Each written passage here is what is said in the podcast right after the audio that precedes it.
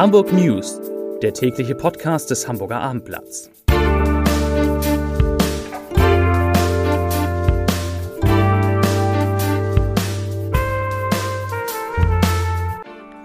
Herzlich willkommen. Mein Name ist Lars Heider und heute geht es um eine Aktion, mit der der HVV seine Fahrgäste an der Mehrwertsteuersenkung des vergangenen Jahres teilhaben lassen will. Weitere Themen ein Hamburger wird Chef von RTL, das Impfzentrum in den Messehallen schließt und Jens Spahn sagt bei einem Hamburg-Besuch, dass er die Kanzlerkandidaten zu nett findet. Dazu gleich mehr. Zunächst aber wie immer die Top 3, die drei meistgelesenen Themen und Texte auf abendblatt.de. Auf Platz 3, Johannes Wimmer ist wieder Vater geworden. Auf Platz 2, das denkt Jens Spahn über 2G in Hamburg. Und auf Platz 1, Notlandung, als ein Passagierflugzeug auf die A7 stürze. Das sind die Top 3 auf abendblatt.de.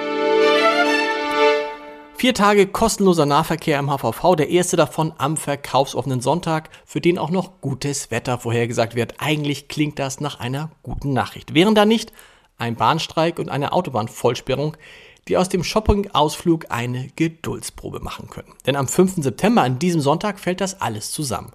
Der in der Nacht zu Freitag beginnende fünf Tage lange Ausstand der Gewerkschaft der Lokführer im Tarifstreit mit der Deutschen Bahn. Die am Freitag ebenfalls beginnende Vollsperrung der A7, die 55 Stunden dauern soll. Der erste verkaufsoffene Sonntag, bei dem die Kontaktnachverfolgung im Einzelhandel nicht mehr in Kraft ist. Und eben der erste von vier Tagen, an denen alle kostenlos im HVV fahren dürfen. Damit gibt der Verkehrsverbund die Mehrwertsteuersenkung aus dem vergangenen Jahr an seine Kunden weiter. Die gute Nachricht, die wirklich gute Nachricht, die Nutzung des HVV ist nicht nur an diesem Sonntag, sondern auch am 11., 18. und 25. September kostenlos. Das sind alles Sonnabende. Nach achtmonatigem Betrieb und mehr als einer Million Corona-Schutzimpfungen schließt das Hamburger Impfzentrum heute um 20 Uhr endgültig. Am letzten Tag wurden bis zu 7.500 Impfwillige in den Messehallen erwartet. Das Impfzentrum geht, der HSV kommt. Am kommenden Freitag werden im Volksparkstadion im VIP-Bereich von 17 bis 23 Uhr kostenfreie Corona-Schutzimpfung angeboten. Wir möchten unseren Fans und Besuchern schnellstmöglichst wieder die Chance bieten, in einem vollbesetzten Volksparkstadion die Spiele unserer Mannschaft anzuschauen.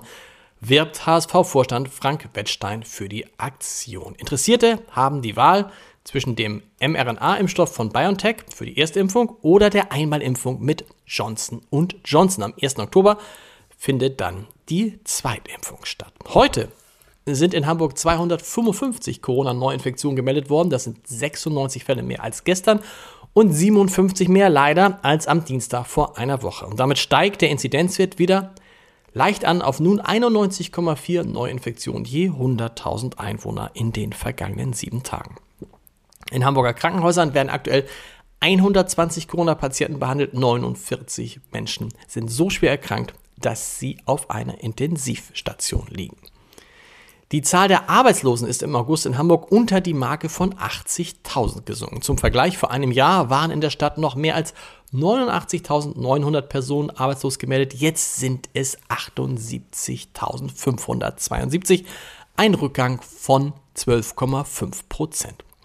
Obwohl die Corona-Pandemie auch weiterhin eine Belastung ist, konnten in diesem Jahr bereits 45.721 Hamburgerinnen und Hamburger in einen neuen Job starten. Und auch für die von der Pandemie stark strapazierte Gastronomiebranche gibt es gute Nachrichten. Erstmals nach etwa anderthalb Jahren weist das Gastgewerbe zum Vormonat ein Beschäftigungsplus von immerhin 2,6 Prozent aus.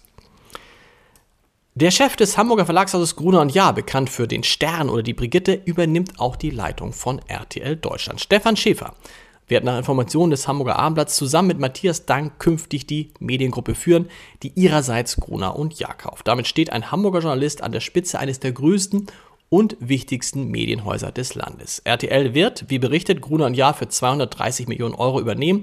Zusammen haben die beiden Unternehmen dann rund 4.500 Mitarbeiter. Schäfer war erst vor fünf Monaten als Nachfolger von Julia Jekel Chef von Gruner und Jahr geworden.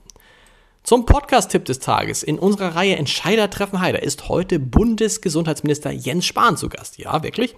Und er spricht natürlich über Corona, aber auch über die desaströsen Umfragewerte seiner CDU und die Frage, wer denn nun Kanzler wird. Es ginge jetzt nicht darum, wer der netteste der drei Kandidaten sei, so Spahn, sondern ich zitiere, nett ist meine Oma auch.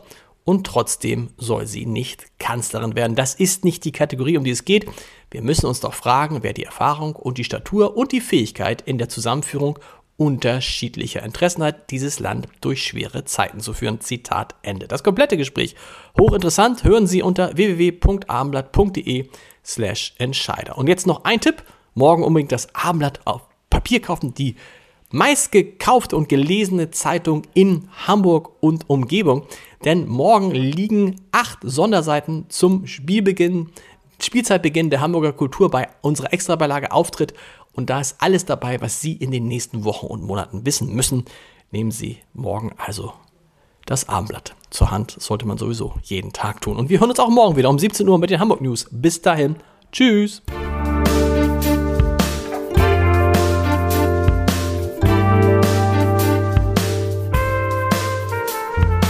Weitere Podcasts vom Hamburger Abendblatt finden Sie auf abendblatt.de slash podcast.